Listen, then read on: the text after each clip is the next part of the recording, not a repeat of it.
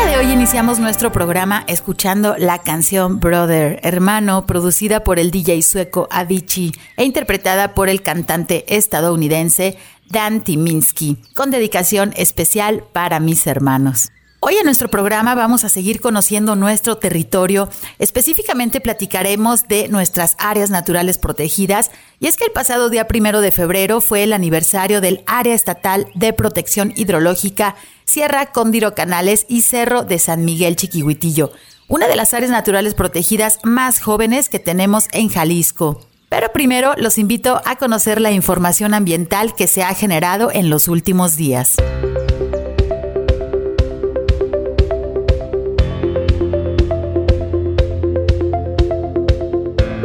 Les informamos que si necesitan realizar algún trámite en la Secretaría de Medio Ambiente y Desarrollo Territorial, el horario de la ventanilla es de 9 de la mañana a 5 de la tarde y debido a la pandemia de coronavirus debes realizar tu cita. Puedes comunicarte al teléfono 33 3030 8250 para solicitarla. Y si necesita realizar algún trámite en la Procuraduría Estatal de Protección al Ambiente, la PROEPA, puedes realizar tu cita al 33 11 99 75 50. Si necesitas realizar una denuncia ambiental, puedes utilizar el correo denuncias.cemadet.jalisco.gov.mx. Como seguramente ya has escuchado, la pandemia por COVID-19 en Jalisco aún se encuentra en un punto crítico. Es muy importante que reduzcamos la tasa de contagio siguiendo las medidas de seguridad que ya conoces como el uso adecuado del cubrebocas, el distanciamiento social y el lavado frecuente de manos con agua y jabón o gel antibacterial. A partir del pasado martes 2 de febrero, los siguientes lugares podrán operar con un máximo de 50% de su capacidad y respetando todas las medidas de higiene y prevención ante COVID-19. Estarán abiertos los parques y bosques urbanos, las unidades, clubes y canchas deportivas, así como los gimnasios pueden operar al 50% de su capacidad. El acceso a las áreas naturales protegidas estatales como el Bosque La Primavera, el Parque Nacional Nevado de Colima, la Sierra de Quila y el Estero El Salado permanecerán aún cerrados. ¿Sabías que en el área metropolitana de Guadalajara se generan más de 5.000 toneladas de basura al día? Se calcula que en México cada persona producimos un kilo de basura diario y durante estos meses de pandemia estamos produciendo aún más. Debemos saber que la mitad de estas 5.000 toneladas corresponden a los residuos orgánicos que todos generamos y que si los separamos mejor podríamos aprovecharlos. En Jalisco todos los residuos deben ser separados en orgánicos, inorgánicos y sanitarios. Durante esta contingencia es muy importante que pongas especial atención en los residuos sanitarios en caso de que exista una persona que esté recuperándose de COVID-19 en tu casa, debes ser cuidadoso con los residuos sanitarios. Te pedimos cerrar muy bien las bolsas y rociarlas con una solución de agua y cloro para evitar posibles contagios en el personal que recolecta tus residuos. Recuerda que para mejorar el medio ambiente y la salud, también debes ayudar desde casa. Recordamos que Jalisco se encuentra en el periodo de estiaje y por lo tanto ha comenzado el riesgo de incendios forestales. Si eres visitante de nuestros bosques, evita realizar fogatas. Si eres dueño de algún terreno de cultivo, te recordamos que debes realizar tu calendario de quema y dar aviso a tu autoridad municipal. Y si pretendes hacer alguna quema agrícola dentro del área metropolitana de Guadalajara, te informamos que no está permitido debido a la actualización de la Ley Estatal del Equilibrio Ecológico y Protección al Ambiente, con el objetivo de evitar los altos índices de contaminación y proteger nuestra salud. A pesar de que aún estamos en temporada de invierno, en días pasados se registraron temperaturas de hasta 35 grados centígrados en diferentes regiones de nuestro estado. Y como ya se los habíamos mencionado, estamos bajo la influencia del fenómeno meteorológico de la niña que ha provocado clima seco en gran parte del occidente de México. Por lo que te recordamos que todos podemos ser vigilantes de nuestros bosques y puedes ayudar a reportar en caso de observar cualquier incendio al Centro Estatal de Incendios Forestales en su teléfono 36 36 82 52 al 800 incendio y al 911. Así como también puedes utilizar la cuenta de Twitter arroba semadethal. ¿Sabías que durante el invierno aumenta la posibilidad de que ocurran contingencias atmosféricas? Durante la época de invierno es común que se presente el fenómeno llamado inversión térmica, ¿Qué sucede cuando los contaminantes se quedan atrapados por el aire frío en alturas por debajo de los 100 metros durante varias horas?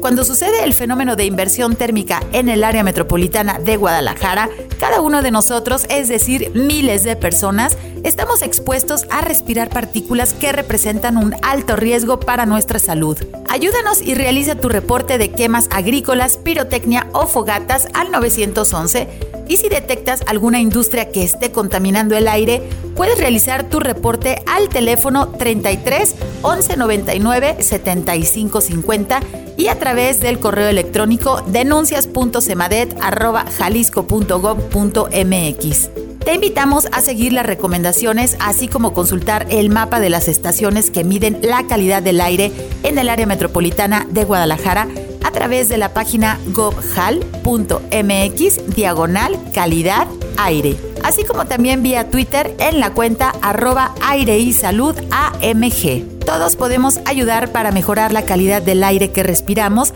porque tenemos derecho a un medio ambiente sano. Pasado 2 de febrero se celebró el Día Mundial de los Humedales y a través de la Coordinación de Educación y Cultura para la Sustentabilidad de la CEMADET se realizó un panel virtual en donde se enlazaron expertos desde Ensenada, Baja California, Mérida, Yucatán, Ciudad del Carmen, Campeche y desde la Laguna de Atotonilco en Jalisco para platicarnos acerca de la biodiversidad de los humedales y el carbono azul. Puedes acceder al panel completo y conocer más acerca de los humedales mexicanos través de la página de Facebook de la CEMADET.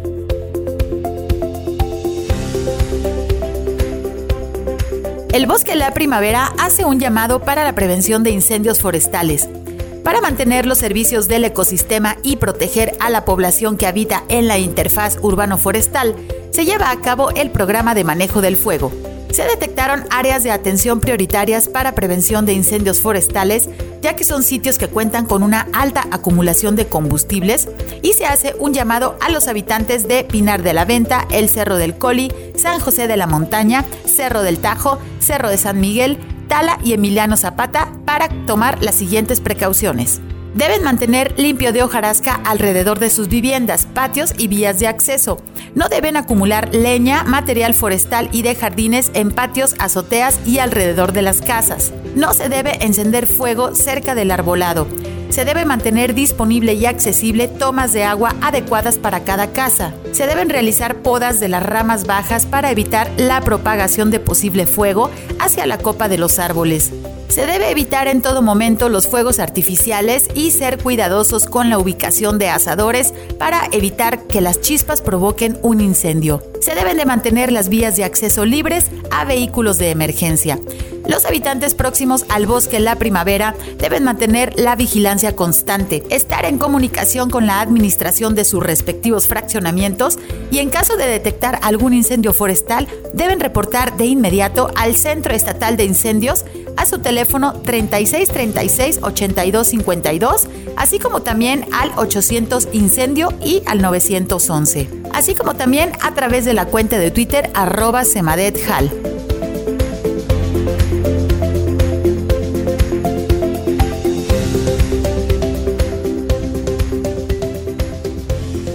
Hoy en nuestro programa vamos a conocer mejor nuestro territorio a través de nuestras áreas naturales protegidas. Las áreas naturales protegidas en México son el instrumento de política pública más efectivo para conservar la diversidad biológica y los servicios ambientales. Las áreas naturales protegidas tienen como objetivo impedir los cambios de uso de suelo, evitar la liberación de gases de efecto invernadero y buscan promover las prácticas de producción sustentable, impulsando la economía y el bienestar de las poblaciones locales. La superficie de Jalisco bajo conservación se encuentra en 50 sitios distribuidos en 11 áreas naturales protegidas con decreto federal, 10 con categoría estatal, 9 con categoría municipal, además de que nuestro territorio contamos con 13 sitios Ramsar y 7 áreas destinadas voluntariamente a la conservación. Las áreas naturales protegidas son los espacios mejor conservados que existen en nuestro territorio y es muy importante que los conozcamos mejor. Vamos a ir a nuestra primer pausa, pero regresamos en unos minutos. Los invitamos a quedarse con nosotros. Frecuencia ambiental. Vuelve en unos momentos. Quédate con nosotros. Estás sintonizando Frecuencia ambiental. Continuamos.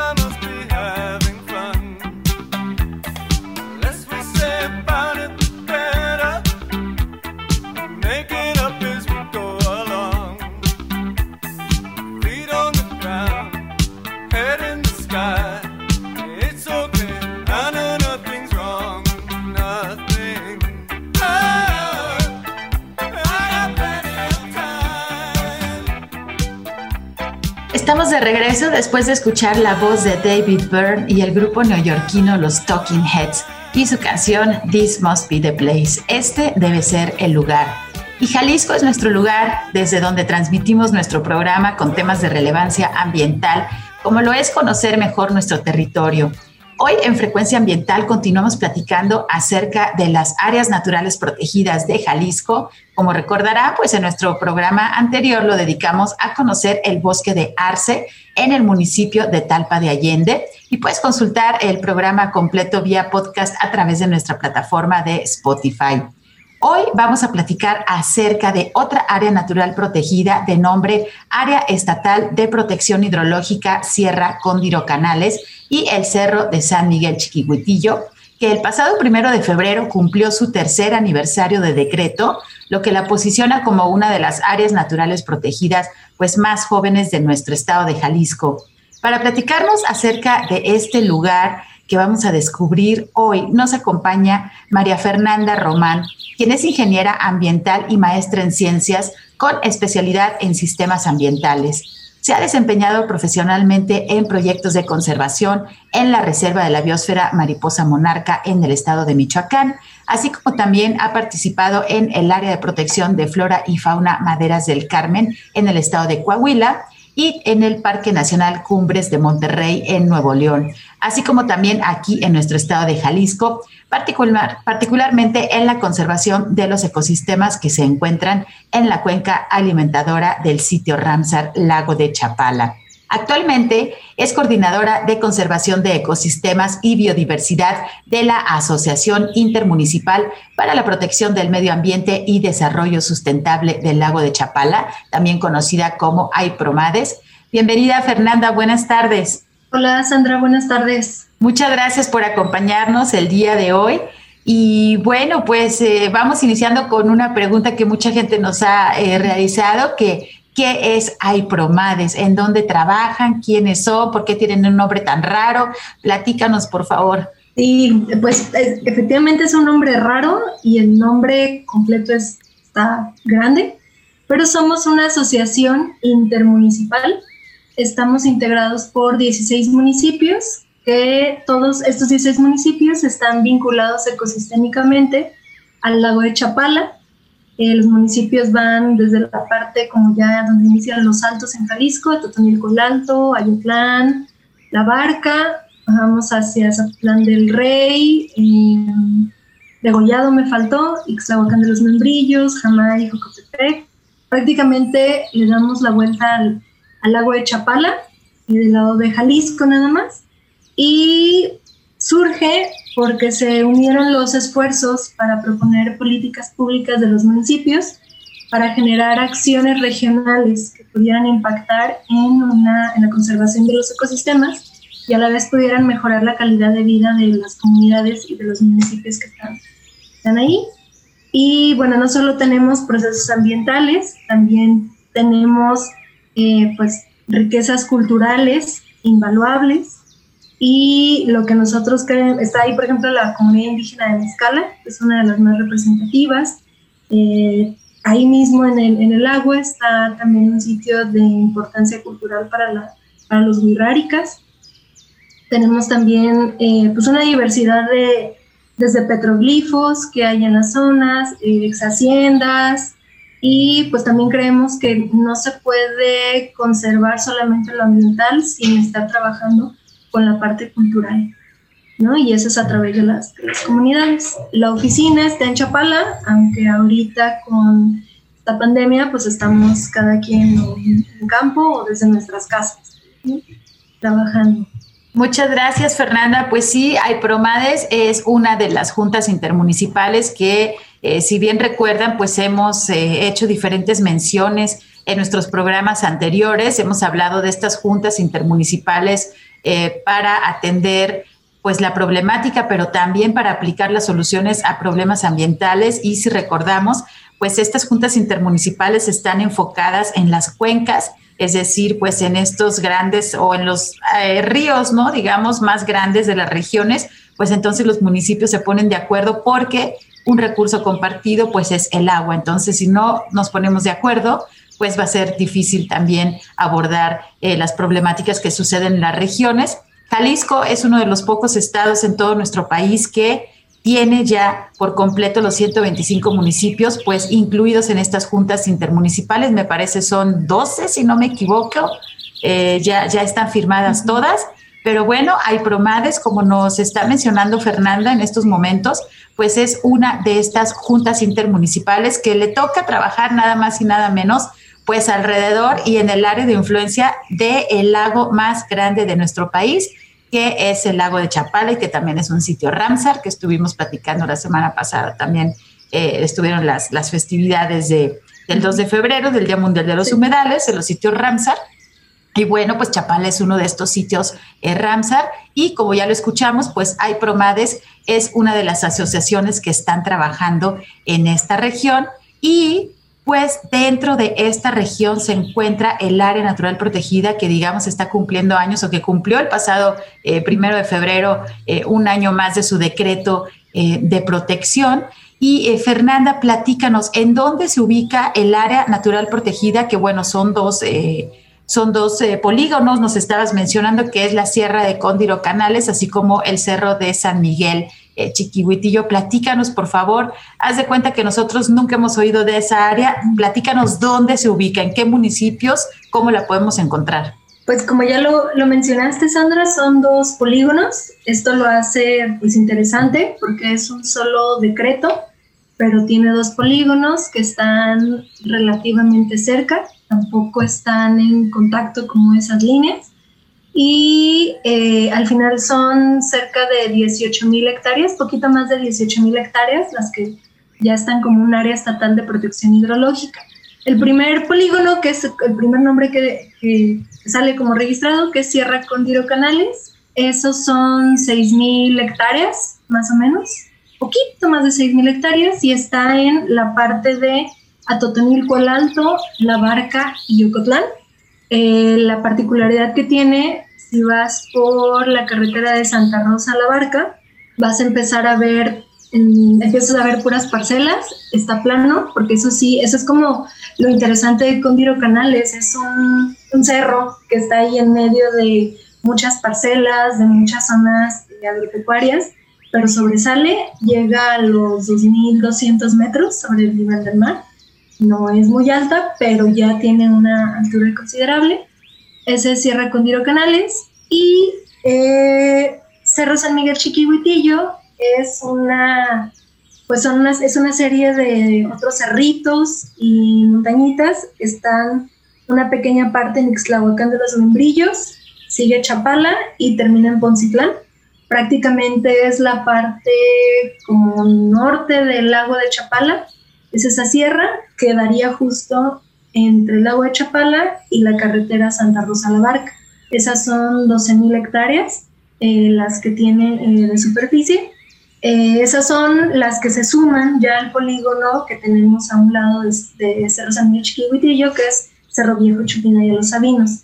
Casi los, ahí sí los, los, los límites de los polígonos de Cerro Viejo con San Miguel Chiquihuitillo quedan muy cerca eh, prácticamente los divide la carretera que va a Chapala, de Ixtlahuacán. Ahí es donde si se quedara uno en medio, pues le tocaría ver de un lado a Cerro Viejo y del otro lado a Cerro San Miguel Chiquivitillo. Y son importantes pues porque son espacios, le llamamos nosotros espacios remanentes, de donde el agua se infiltra y sirve de provisión de agua tanto para el agua de Chapala como para el río Santiago.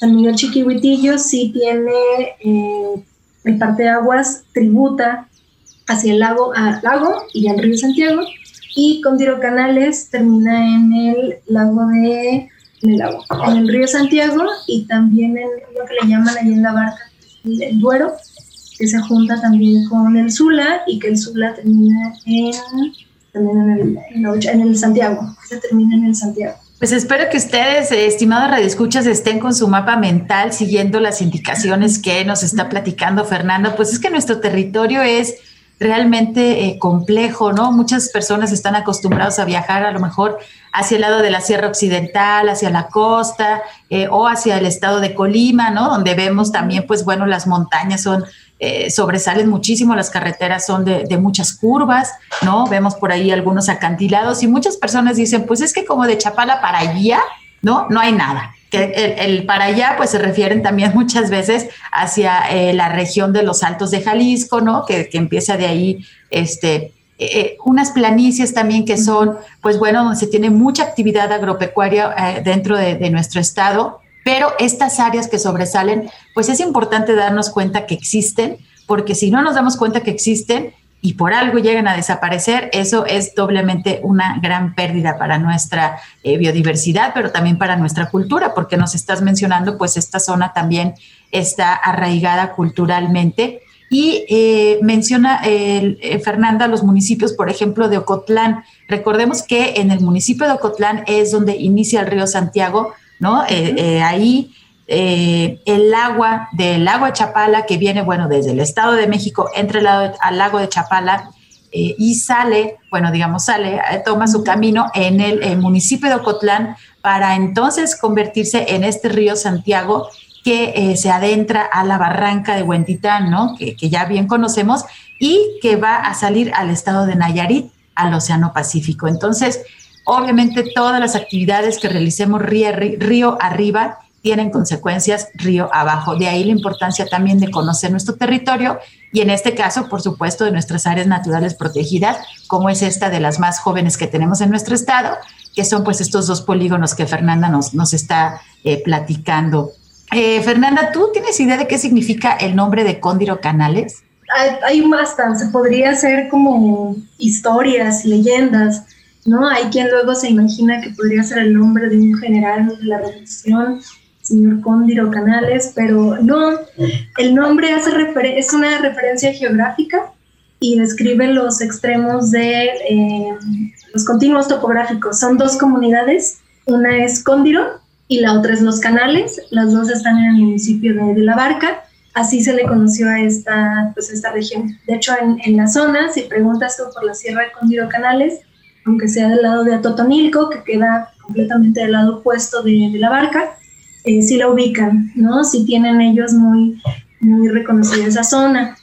En el caso de Cerro San Miguel Chiquihuitillo pasa lo mismo, son dos cerros, Cerro San Miguel, que está ubicado acá en la parte de Chapala, y Cerro del Chiquihuitillo, que está en Poncitlán, casi a los límites con Ocotlán. El Chiquihuitillo tiene una forma muy pues a mí me gusta mucho, como muy simpática y muy reconocible, es muy redondito, muy, muy redondito. Entonces, si uno va hacia Ocotlán, por la carretera de Santa Rosa la Barca, se alcanza a ver del lado derecho, perfecto como el cerrito de, Chiquihuitillo. Entonces, sí, ese es como el, los nombres, de ahí vienen los nombres. Bueno, pues ya aprendimos por qué el nombre eh, de los nombres de estas áreas naturales protegidas eh, Fernanda, ¿qué tipo de vegetación podemos encontrar en estos lugares que nos mencionas? La vegetación en su mayoría es, en los dos polígonos, es selva baja caducifolia, que son todos los, pues es arbolado, no es muy grande como luego estamos acostumbrados a ver bosques de pino, bosques de encino, que son árboles muy grandes, troncos muy robustos, ¿no? La selva baja caducifolia está en las zonas, como dice su nombre, como bajas, están las alturas, bueno, se encuentran también alturas muy altas, pero esta está por lo general en donde empiezan las, laderas. Son, sí hay arbolado grande, pero de troncos hay más o menos, y una de las cosas que las distingue son las hojas, que son hojas muy eh, pequeñitas en su mayoría, y cuando es temporada de secas, se ve café prácticamente todas pierden sus hojas, por eso también se le llama caducifolia, pero en temporada de lluvias apenas caen las primeras gotas y se ve hermoso, todo verde. Entonces, en su mayoría es selva baja caducifolia. En Cóndiro Canales nos encontramos también bosque de encino en las partes altas y en San Miguel Chiquihuitillo bosques de encino, pero también hay zonas con bosque de pino. Se ha visto muy afectado por los incendios pero quedan todavía ahí unas, unas zonas de bosque de pino. como lo fuerte está entre la comunidad de Mezcala, en las zonas altas, y San Pedro Itzicán, llegando hasta la Zapotera. Ahí se empieza a ver justo como en, la parte más alta, en el filo, ahí se empiezan a ver los, los pinos. ¿no? Esas son como los ecosistemas fuertes. La selva baja caucifolia tiene también mucha actividad eh, ganadera, ¿no? Se es, buena para eh, soportar al, ganado. Y bueno, el bosque de encino, pues la frescura y, las hojas, el sonido. Entonces son como los ecosistemas, son ecosistemas activos no hay tanta actividad como forestal, como uno cree aprovechamientos forestales. Eh, acá no, es otro tipo de aprovechamiento, pero sí son, pues son ecosistemas que se trabajan y que se, se. Pues mucha gente cree que las áreas naturales protegidas justamente solo resguardan estas vegetaciones exóticas, ¿no? De ya sean selvas, ya sean los bosques, pero en el caso del bosque tropical caducifolio que nos platica Fernanda, yo creo que ha sido mal entendido por, por muchas personas que, que, no se dedican a la ecología o a la botánica, porque justo el momento de que el arbolado pierde sus hojas, pues las personas creen que ya eh, eh, los árboles se secaron y entonces eh, la inercia les da la idea de que, bueno, hay que prender fuego o hay que retirar esos árboles. ¿Por qué? Porque ya se secaron. No, simplemente están en este ciclo caducifolio, como su nombre lo dice, y pues los humanos mm, caducamos ya que sabemos que, pues bueno, nos vamos, pero estos árboles anualmente tienen estos ciclos y debemos de conocerlos para justamente pues darles su tiempo, respetarlos, a lo mejor darles algún manejo, pero definitivamente pues es un tipo de vegetación que se encuentra hacia aquella región. Y eh, Fernanda, si nos puedes mencionar qué tipo de fauna podemos encontrar eh, aquí en esta, en esta reserva, en estos polígonos. Bueno, nosotros desde el 2018 hemos estado eh, pues interesados en poder conocer qué animales son los que habitan ahí. Ya tenemos la parte de la vegetación, que eso es algo eh, como más conocido y más fácil de ver porque pues está el árbol y ya uno lo puede identificar. Pero los animales es algo más complicado porque no son fáciles de ver, se esconden, tienen hábitos nocturnos. Entonces nosotros desde el 2018 hemos estado realizando varios monitoreos, trabajos de investigación, porque también creemos que lo que no se conoce no se puede cuidar. Y aunque sí existen esos registros orales de las comunidades de haber visto tal animal, que vi el puma, que si hay venado, que vi jabalí, pero no, siempre es necesario un registro como más riguroso. Entonces, pues ya llevamos eh, tres años, me parece que son tres años con monitoreos. Ahorita entramos como en una pausa por tiene la pandemia, pero estamos con ganas de retomarlo. Ahí eh, tenemos registrados 47 especies de aves en, los dos polígonos. De esas, tres son endémicas para México. Están como la, voy a decir como los nombres, la matraca serrana, ese es uno como manchadito, ¿no? Muy redondito, gordito, con el pecho como gris más o menos y manchitas cafés. Está el mirlo dorso canela, que también ese es un poco más como delgadito, lo podría decir, y con el dorso de color eh, cafecito, y otro que es el rascador gorra canela. Esas son como las tres endémicas. Pero en general, muchas veces en las brechas hay correcaminos, nos vemos, escuchamos colibrís, aguilillas, carpinteros, gorriones. Esos son los grupos que más registros se tienen, porque también es el más fácil de detectar. Tenemos también especies de anfibios y reptiles, Ahí, ahí hay dos endémicos de México y de los reptiles hay hasta, tenemos dos especies, ¿no? Hay también endémicas de México y en los reptiles, que son como eh, las culebras, tenemos el alicante, que esa es una especie que está bajo categoría de amenazada en el año 059. Y esa es como luego una muy, hay mucha tradición de leyendas, particularmente con el alicante, ¿no? Eh, luego tenemos también el grupo de los mamíferos. Ese ya registramos 23 especies. Eh, de ahí lo interesante es que encontramos el año pasado un zorrillo manchado que no tenía registro previo para el área y encontramos una martucha, que ese no existe un registro ni siquiera para Jalisco. Entonces esas son de las cosas interesantes que hemos encontrado y bueno, ya empezamos a publicar una guía de mamíferos. Tenemos ahí 21, nos falta agregar las nuevas y estamos por sacar guía de anfibios y reptiles para poder distribuir esa información. Pues súper interesante lo que han encontrado por ahí. Ahorita vamos a regresar para seguir platicando acerca pues de estos dos polígonos que eh, están como área natural protegida Sierra Cóndiro Canales y también el Cerro de San Miguel Chiquihuitillo. Vamos a ir un corte de estación y regresamos en unos minutos. Quédense con nosotros. Frecuencia ambiental. Regresa en unos minutos.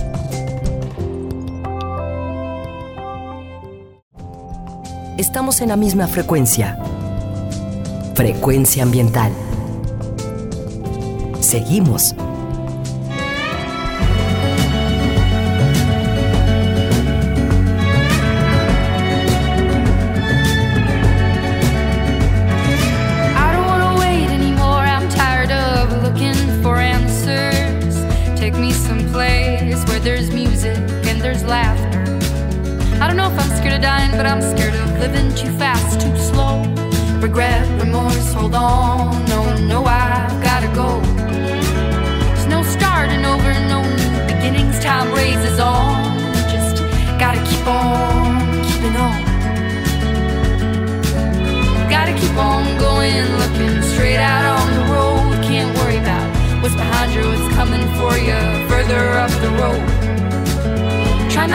hold on to what is gone. I try to do right what is wrong. I try to keep on keeping on. Yeah, I just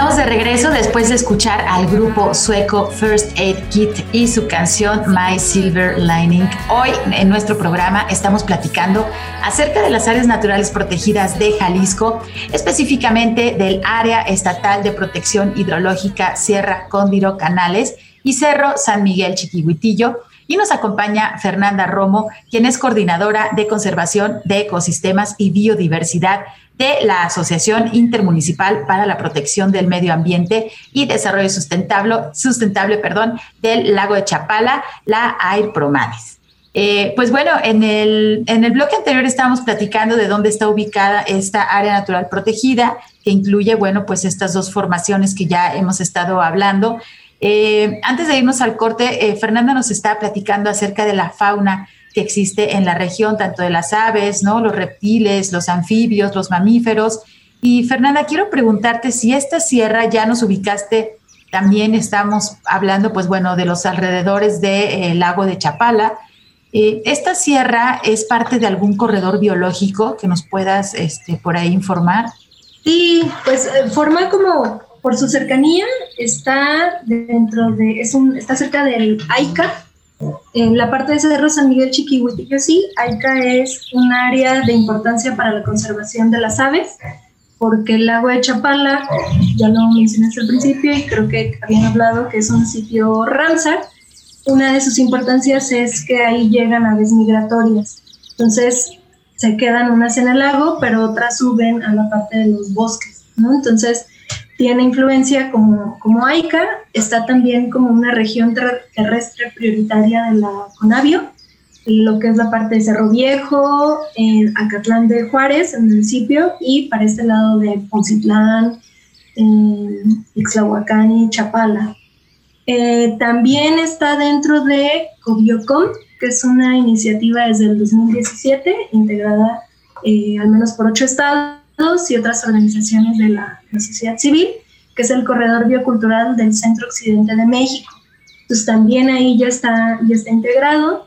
Y bueno, nosotros, eh, parte de lo, del por qué estamos, por qué iniciamos con el, continuamos con el decreto de estos dos polígonos, es porque estamos nosotros, bautizamos un sistema, le llamamos Sistema Estatal de Protección Hidrológica, la de Chapala Río Santiago, donde están incluidos los tres polígonos ya decretados, Condiro Canales, Cerro San Miguel Chiquihuitillo y Cerro Viejo, Chupina de los Sabinos.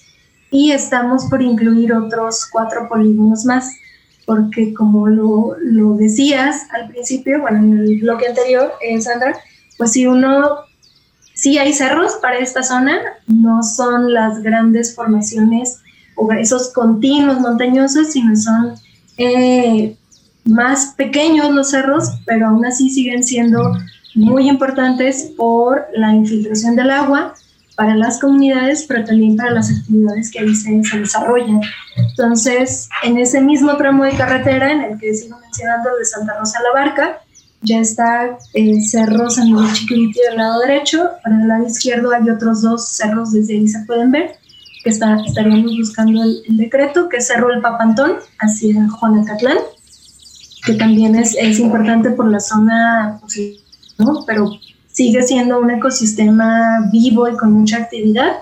El otro es Cerro San Bartolo Los Ocotes, que está en Ocotlán y Zapotlán del Rey. Y el eh, otro sería en Cerro Gomeño, del lado aquí de Jamay, que se quedaría en medio entre el río Santiago y el lago de Chapala. Y el último polígono que estaríamos decretando es hacia la zona sur del lago de Chapala. Entonces, también estarían integrados desde, este sistema que nosotros estamos conformando. Y la importancia que tienen es que nosotros no iríamos, no nada más nos quedaríamos con los polígonos, sino ir formando esos corredores, esas conexiones, porque ya estamos identificando qué hay en estos polígonos, tenemos identificados, hemos encontrado hasta Puma, pero tenemos que asegurar también que puedan tener esa, esa movilidad. Entonces, también sería importante, además de hacer el decreto, ir por esas conexiones pero continuar con esos monitoreos que nos permitan decir cómo están, lo que habitan, ¿no? Para poder establecer acciones de, conservación eh, más acertadas. Sí las tenemos, pero teniendo mayor información es como podemos tomar mejores decisiones. Pues completamente de acuerdo, Fernanda. Y platícanos entonces en esta región qué amenazas a la biodiversidad existen. Hemos hablado pues que están eh, estos polígonos que nos acabas de mencionar, están rodeados, ¿no? De, de terrenos y nosotros vemos eh, a través de satélite, ¿no? De, estas plataformas gratuitas a través de nuestro celular, pues vemos, ¿no? Sobresalen los, los cerros, pero están rodeados de, de estas regiones eh, de cultivo que, bueno, se, caracterizan por la productividad. Pero, ¿qué amenazas a la biodiversidad existen en esta región? Uno de los fuertes ahorita está haciendo el cambio de uso de suelo para plantaciones de agave que ese es un tipo de, pues, de cultivo distinto, porque si alrededor casi todos es maíz, avena, eh, trigo, pero ya los que sí se están metiendo como en las faldas o que ya no les preocupa mucho la pendiente, es el agave. ¿no? Ya con Diro Canales prácticamente todo alrededor ya tiene, tiene agave, pero sé que también pues ya están habiendo iniciativas para, para cuidar esos cambios, evitar esos cambios de uso de suelo otra de las amenazas es la extracción de tierra de monte para comercializarlo, ¿no? para la venta para macetas, para jardines. Eso sí es fuerte en Cóndiro Canales particularmente. Esa ya es una actividad que se lleva por familias, ni siquiera es una comunidad entera. Entonces sí hay que poner como, estamos con atención de buscando otras alternativas que, que permitan esa fuente de empleo, porque también hay que entenderlo está relacionado con una actividad económica. Eh, pero la otra también es, eh, como tú mencionabas, de la selva baja caducifolia que se ve luego seca y uno cree que puede cambiar el uso del suelo. El otro fuerte son los incendios forestales, ¿no? Esos que le prende, como hay un límite muy, están muy pegados las parcelas con las áreas protegidas, pues cualquier incendio o cualquier quema para la limpieza de una parcela, si no sigue con todas las medidas de seguridad y todas como las autorizaciones y recomendaciones que hay, es muy fácil que los incendios se, se vayan, ¿no? Entonces, sí tenemos amenazas, pero también ya, ya las tenemos algunas detectadas, entonces estamos viendo cómo, pues cómo trabajarlas, cómo, cómo disminuirlas. Y definitivamente, bueno, el tema de los incendios forestales, estamos entrando, eh, bueno, ya estamos en la época de estiaje en Occidente desde hace varios meses. Eh, y la situación de los incendios, pues obviamente debe haber alternativas, ¿no? Para eh, las regiones cañeras, que no precisamente es esta zona, pues se, se, está impulsando la cosecha en verde, eh, la idea es de, bueno, reintegrar, ¿no? También la vegetación al mismo suelo. Obviamente hay que, pues, modificar prácticas tradicionales que se han estado realizando durante muchísimos años, entonces hay que eh, acercarse también a las comunidades. Ahorita nos vas a platicar un poquito más acerca de cómo, cómo poder involucrar a la comunidad local. Y por lo que mencionabas también de la extracción de tierra de monte, pues eh, comúnmente la tierra de monte que es eh, eh, esta tierra que a lo mejor deriva de la hojarasca y que es rica en nutrientes, pues nosotros si realizamos composta con los residuos también de nuestra comunidad podemos enriquecer el suelo, la tierra y entonces así evitar que, bueno, estas personas que están haciendo esta extracción, que seguramente caminan kilómetros y kilómetros para bajar con esta tierra de, mejor calidad, pues bueno, a lo mejor no tendrían que desplazarse tanto, sí pueden hacer unas eh, zonas ahí de, compostaje, ¿no? Comunitario, en lo cual puedas tener pues varias toneladas de, tierra de, buena calidad. Eh, para todo hay opciones y es importante también pues eh, que las comunidades locales estén enteradas y comiencen también pues a mejorar un poco las prácticas por el bienestar de ellos mismos que son los que están habitando en esta región y bueno, indirectamente por el bienestar de todos porque se conservan más pues también nuestros bosques y selvas, aunque sea bosque eh, caducifolio que parece que no tiene hojas, pues espérense a las primeras lluvias y ese paisaje cambia eh, drásticamente, como nos dice eh, Fernanda, los árboles no están muertos, simplemente han perdido sus hojas, pero es parte del ciclo anual de, estos, pues, de estas especies. hablamos pues de, involucrar a la comunidad, ¿Cómo eh, consideran ustedes desde AIPROMADES que se debe involucrar la comunidad local para manejar y conservar eh, esta ANP de Sierra Cóndiro Canales y el Cerro de San Miguel Chiquihuitillo? Sí, pues para nosotros es la prioridad. Mientras no esté involucrada la comunidad, no hay eh, forma de que los proyectos de conservación puedan tener éxito ni puedan tener continuidad. Nosotros lo que hicimos fue desde el principio, desde antes del decreto, estuvimos haciendo talleres con las comunidades de estos dos polígonos, porque aunque no hay una expropiación de tierras y no va a haber un cambio eh, fuerte en la actividad que ya se realiza, sí hay muchos mitos alrededor de un decreto de un área natural protegida. Pues nosotros empezamos desde que estábamos elaborando el estudio técnico justificativo con talleres para, primero, fue como un, un doble propósito porque queríamos corroborar lo que nosotros ya habíamos visto desde gabinete.